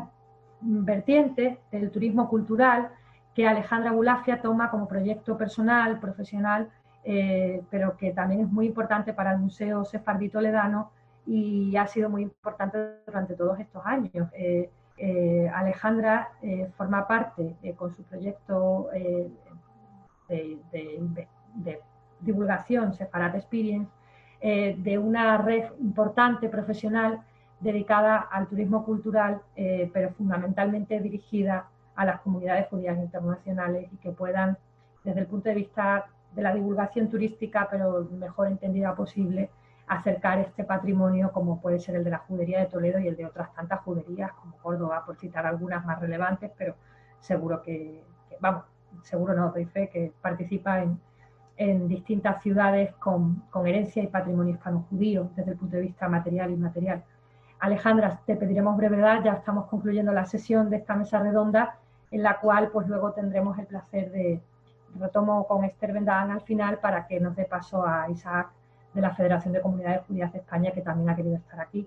Y sin duda, Alejandra, pues agradecerte eh, también tu participación y que nos puedas explicar tu proyecto, el cual luego pues veremos la interactividad que conseguimos, que seguro que sí, en nuestros canales de YouTube del Centro Sefarat y del museo y que podréis compartir, como decía al principio. Alejandra Bulafia es además descendiente familiar de nuestro eh, benefactor eh, de la propia sinagoga que nos da nombre y que nos da origen al museo y sin duda nos va a explicar eh, de forma muy atractiva su proyecto y agradecértelo especialmente. adelante, Alejandra. Bueno, muchas gracias a ti, Carmen, y en tu nombre al, Museo Sefardí, también a, Centro Sefardí Israel, dos instituciones que desde que llegué a España desde Uruguay me, me han acogido y me siento siempre en casa eh, en ambas instituciones, así que bueno, eh, como decía un poco el rabino Jaime Casas, eh, me siento muy, muy arropada por estar rodeada de, estas personalidades en el día de hoy. quería ver si podía compartir este, la, la pantalla, a ver si la tecnología me acompaña. A ver. Sí, se ve ahí, ¿no? Sí. Perfecto. Eh, bueno, antes de empezar, también quería recordar al, querido Santiago Palomero, que, hablando de bienvenidas, cuando yo llegué de Uruguay en busca de mis raíces sefardíes, yo vengo eh, de una familia sefardí, que, que, obviamente en 1492 tomó la decisión de marcharse de España y por eso de ahí conservo el apellido. Seguramente habrá muchos Abulafia caminando por Toledo que, tengan otros apellidos que Gómez Fernández y que también sean Abulafia que todavía viven en, la ciudad y que,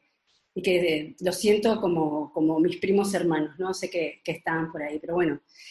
yo me fui a Uruguay y, regresé a España, eh, regresé, aunque nunca había vivido aquí, eh, porque siempre hemos tenido los sefardíes ese sentimiento de conexión, de unión con, con, estas tierras, y por supuesto Toledo es la Jerusalén del, del, oeste y siempre hay un vínculo muy estrecho con la ciudad. Y luego, por, por ser Abulafia, eh, obviamente lo, primero que hice cuando llegué a Toledo fue ir al museo y de casualidad estaba Santiago y le me dijo que era el director, le conté que era Bulafia, nos sacamos una foto juntos y fue un encuentro muy emocionante por las palabras que, que, me, que me eligió en ese momento y a partir de ahí hemos tenido siempre un vínculo muy estrecho con el museo y también, por ende, con, con Carmen, que está haciendo una labor fantástica, este, recibiendo esa llama, esa herencia del querido Santiago. Entonces, voy a, voy a como dicen, eh, cuenta la historia de tu aldea, contarás la historia del mundo. Voy a llegar dando rápidamente los pasos hacia lo que es el proyecto de Sefarad Experience, partiendo de lo que es la familia, ¿no? La, familia Bulafia, tenemos este, una, un, legado en común que es Sefarad, obviamente, eh, y voy a ir a la segunda diapositiva, eh, la historia de los Abulafia que hoy están en todo el mundo, o sea, tenemos Abulafia en Israel, en Francia, en Argentina, en Uruguay, en Brasil, en, bueno, en Estados Unidos, en Inglaterra, o sea, hay por todos lados, pero sí que empieza aquí, en, tanto en Toledo como en Jaén, en Córdoba, en Zaragoza, en Barcelona y más, y, personajes tan importantes que, bueno, como tengo aquí el libro de Rachel, el de Todros, Todros Abulafia, el, poeta, tenemos a, Abraham Abulafia, que fue un, cabalista muy importante de, Zaragoza, y detrás de mí tengo en mi oficina la foto de la sinagoga del, tránsito, que fue la sinagoga de Samuel Levi Abulafia. Así que estos son tres de los personajes más destacados que tenemos dentro de lo que fue la historia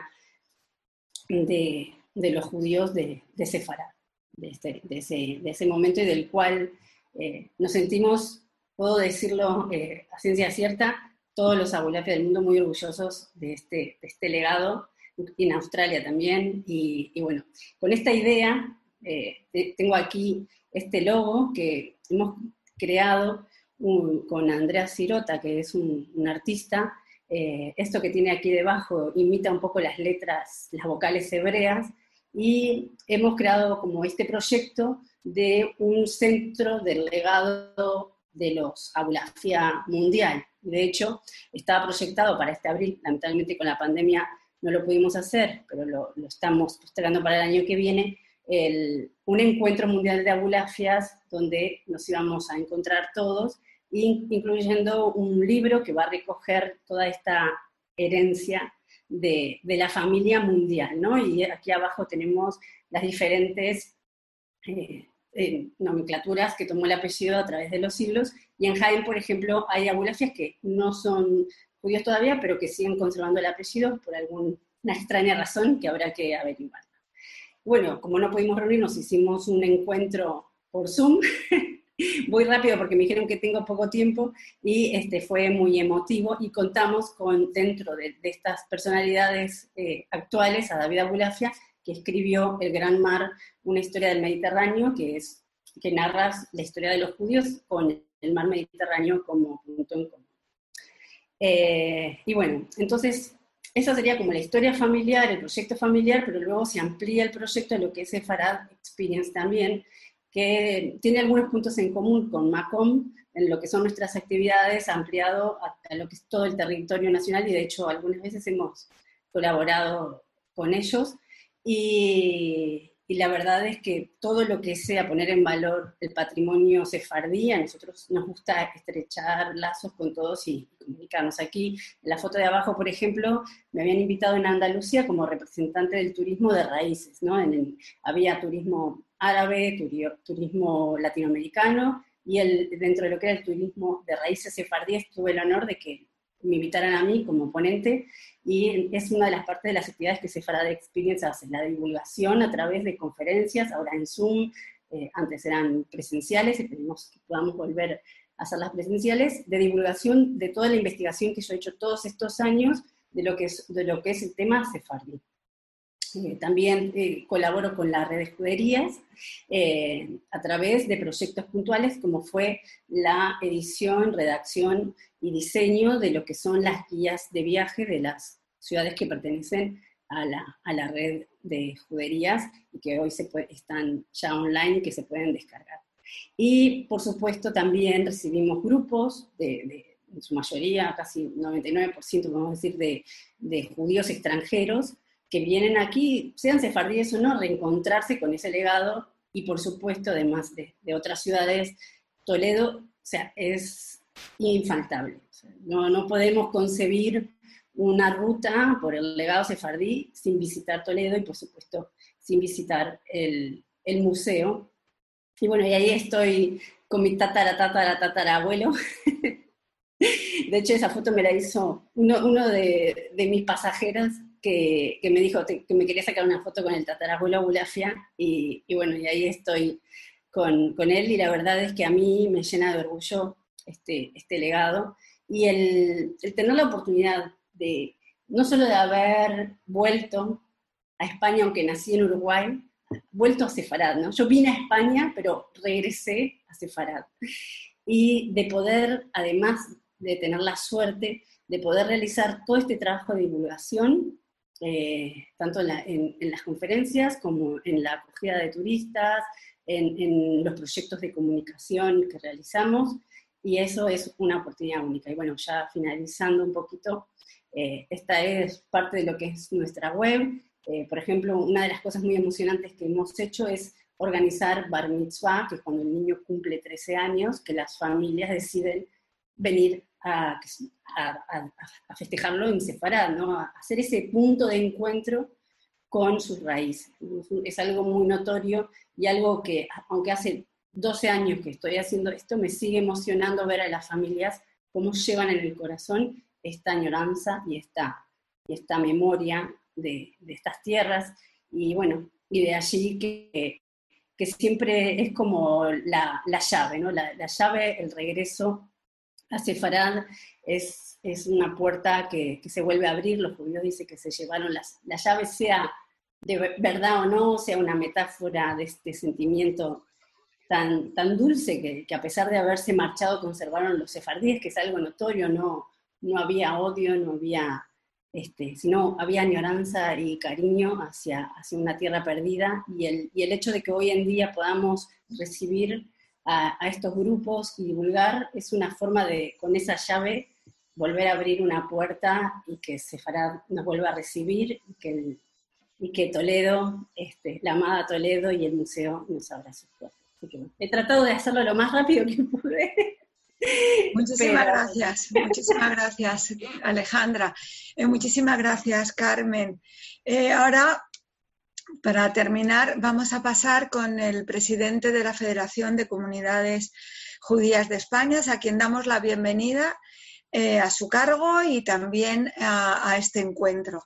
Eh, Isaac Benzaquén es el nuevo presidente, que, además nos va a hablar de muchos proyectos nuevos que están encarando con muchas intenciones de generar plataformas y espacios donde desarrollar esta cultura judía española. Muchísimas gracias a todos y pasamos ahora a escuchar a Isaac.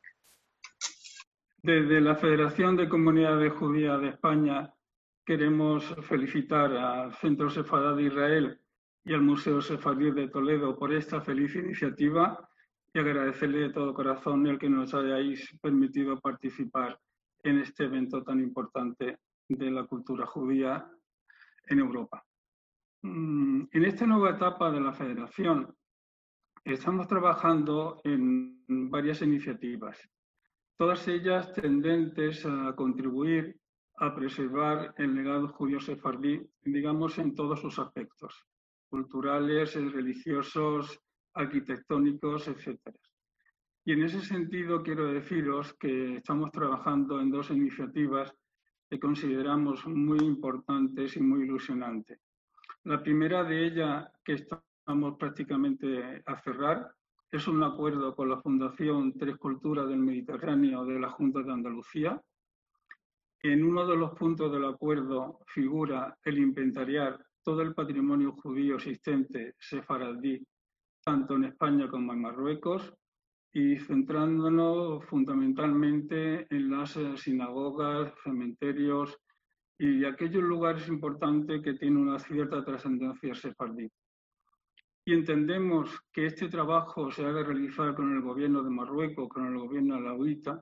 porque gran parte del legado sefardí está depositado en, en, aquellos lugares, donde hubo una presencia judía muy importante, donde hubo comunidades muy importantes que sirvieron para el desarrollo de la, del país. Y en ese sentido, tanto la Federación como la Fundación Tres Culturas estamos muy ilusionados en llevar a cabo este proyecto.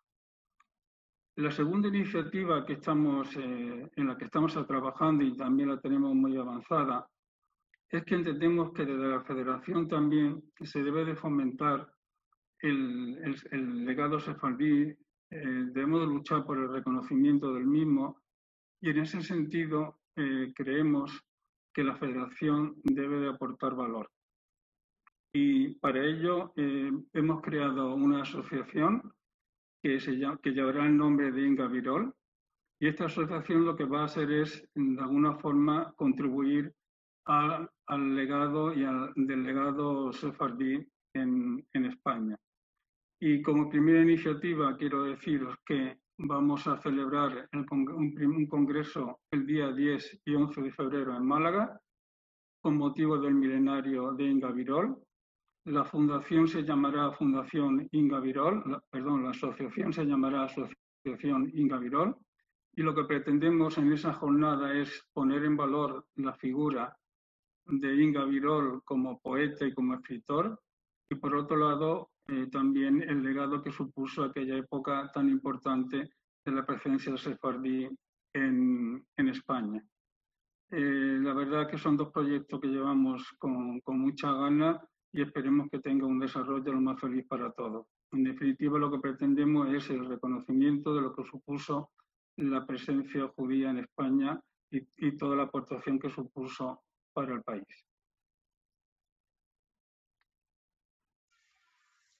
Bueno, pues eh, muchísimas gracias, Isaac. Muchísimas gracias por tu intervención. Y bueno, pues Carmen, eh, ante todo esta, este nuevo desarrollo de, encuentros, tenemos aquí un amplio panorama y, la verdad que, ha sido unas exposiciones, todas ellas de muchísimo interés. vamos desde los proyectos casi familiares a los proyectos educativos de, intensidad general. Así que bueno, pues eh, la verdad que, espero que pronto podamos tener estos encuentros presenciales, pero te diré que desde el Centro Sefera de Israel estamos descubriendo estas plataformas que nos han permitido conectar también con otros horarios y con otras eh, con personas situadas en unas en, países y en ciudades con las que, aunque hubiéramos estado en contacto y lo estamos, no hubiéramos podido tener tanto acceso directo como lo estamos teniendo. Yo no sé si tenéis esa misma experiencia vosotros ahora en, este nuevo periodo de, encuentros. Sí, sin duda, Esther. Te agradezco que me hayas acompañado también esta mañana en, la moderación y coordinación de, de, esta mesa redonda, por supuesto, y al centro. Y sí, estamos viviendo una etapa sin duda interesante porque la adaptación a este nuevo canal, que bueno, ha estado ya desde antes, pero quizá ahora con todas las circunstancias, pues eh, nos permite acercarnos a distintas realidades más separadas geográficamente, pero quizás sea una buena oportunidad, por lo menos lo tenemos que ver así. Eh, lo estamos intentando ver así desde ambos centros, creo, eh, de acercarnos más, ¿no? Desde el punto de vista de la, de la red profesional que, que, hay, tan diversa, tan rica y desde distintas contribuciones que se están haciendo a, esta esfera sociocultural, que desde el punto de vista del patrimonio, de la investigación, de la, de la historia, de la antropología, pero también desde el punto de vista de las relaciones sociales y socioculturales, estamos intentando visibilizar y poner en marcha. Nosotros desde el museo, como bien sabes, eh, y hemos colaborado mm, y colaboraremos de forma estable, eh, los encuentros virtuales que desarrollamos en el, en el canal YouTube del museo, este ciclo de conferencias muy diverso, que, donde nos hemos enfocado en los temas de interés que creemos que como museo debemos tratar, pues hemos empezado y hemos arrancado una nueva etapa desde el punto de vista de la divulgación científica en ciclos, conferencias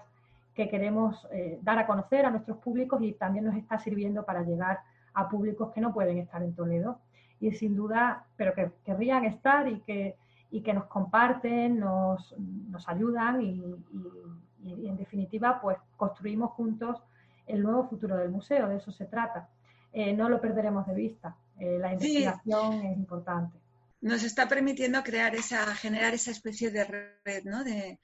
de, amigos y de contactos. De, quiero transmitir un mensaje de nuestro director, de Miguel de Lucas, que, que envía un saludo. Eh, eh, él es un diplomático español ¿no? y que es porque, como repitábamos, estas instituciones forman parte de la diplomacia española. Y también quiero agradecer a Israel Doncel, que detrás de la cámara, como se suele decir, está manejando todas las, todas las coordenadas para que, para que sea posible este encuentro y que esté grabado.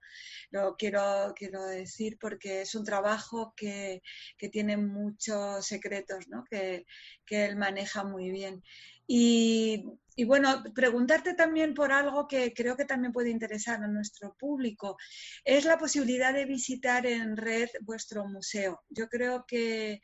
que si es posible y que sería interesante ¿no? que, después de estos encuentros nos vayamos todos a hacer ese recorrido de uno de los museos más visitados de España.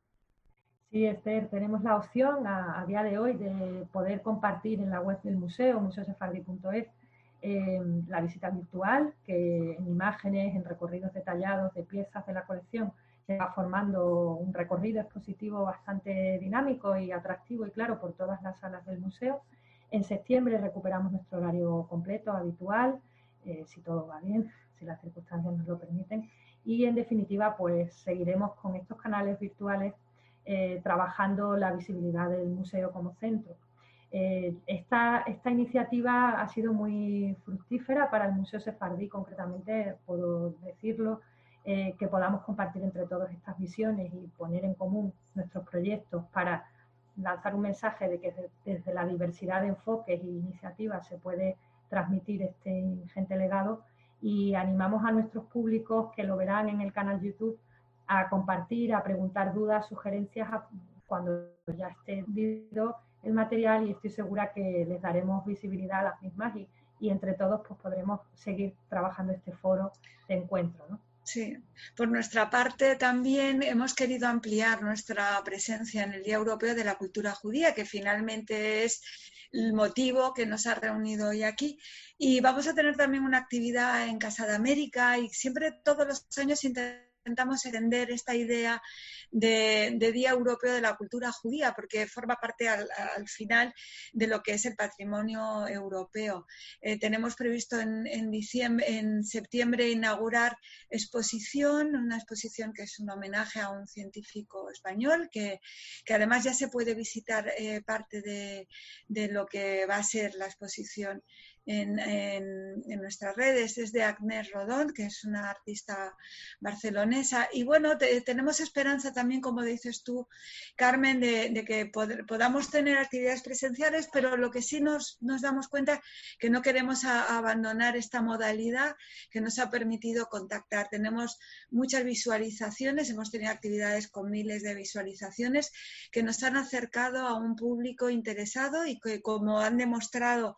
pues todas las todos los, nuestros acompañantes hoy aquí. Eh, hay mucho interés y hay una oferta muy interesante, muy diversa, que además puede permitir em, romper ese silencio en torno a lo judío que durante muchos siglos hubo en España. Pues sí, pues muchísimas gracias. Carmen. A todos. Muchísimas gracias a todos vosotros. Si queréis añadir algo más así brevemente, seréis bienvenidos y si no, pues nos esperaremos en YouTube para poder responder a, a, todos. Eh, solamente una cosita muy pequeña respecto a este público nuevo, bueno, a este público que se ha unido, eh, más que nada de, de las otras, eh, de los otros continentes, también mucho público israelí que nos está siguiendo en todas estas actividades. Em, quería también destacar lo que hemos hablado, Carmen, de permitir también esta parte de colaboración, no solamente como público y no solamente como estudiantes, sino también en, eh, en rescatar el, legado y el patrimonio tan importante eh, de Toledo eh, y en crear este lugar de encuentro eh, que no es solamente encuentro del pasado de las tres culturas, sino también del presente eh, de las tres culturas, o de ahora son más culturas igual, eh, tanto dentro del pueblo judío como fuera del pueblo judío. Y yo creo que realmente aquí el lugar del museo es, es emblemático, no como un lugar solamente presencial, sino también como un lugar en el corazón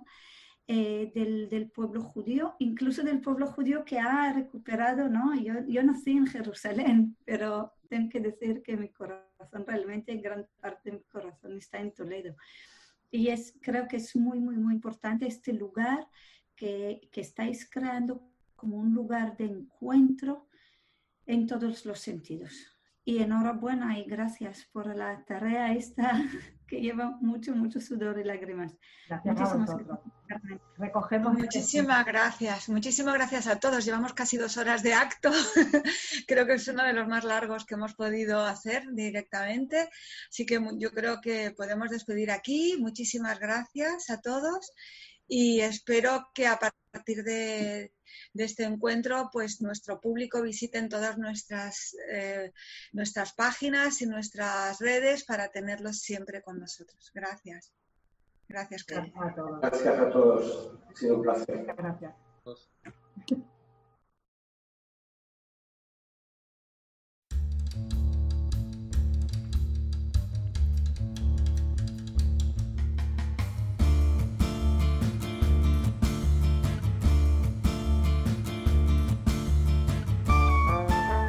Gracias por escucharnos. Recuerda que también nos puedes seguir a través de Instagram, Facebook y Twitter con el usuario arroba Centro Israel o si lo prefieres en nuestra página web www.sefarat-israel.es.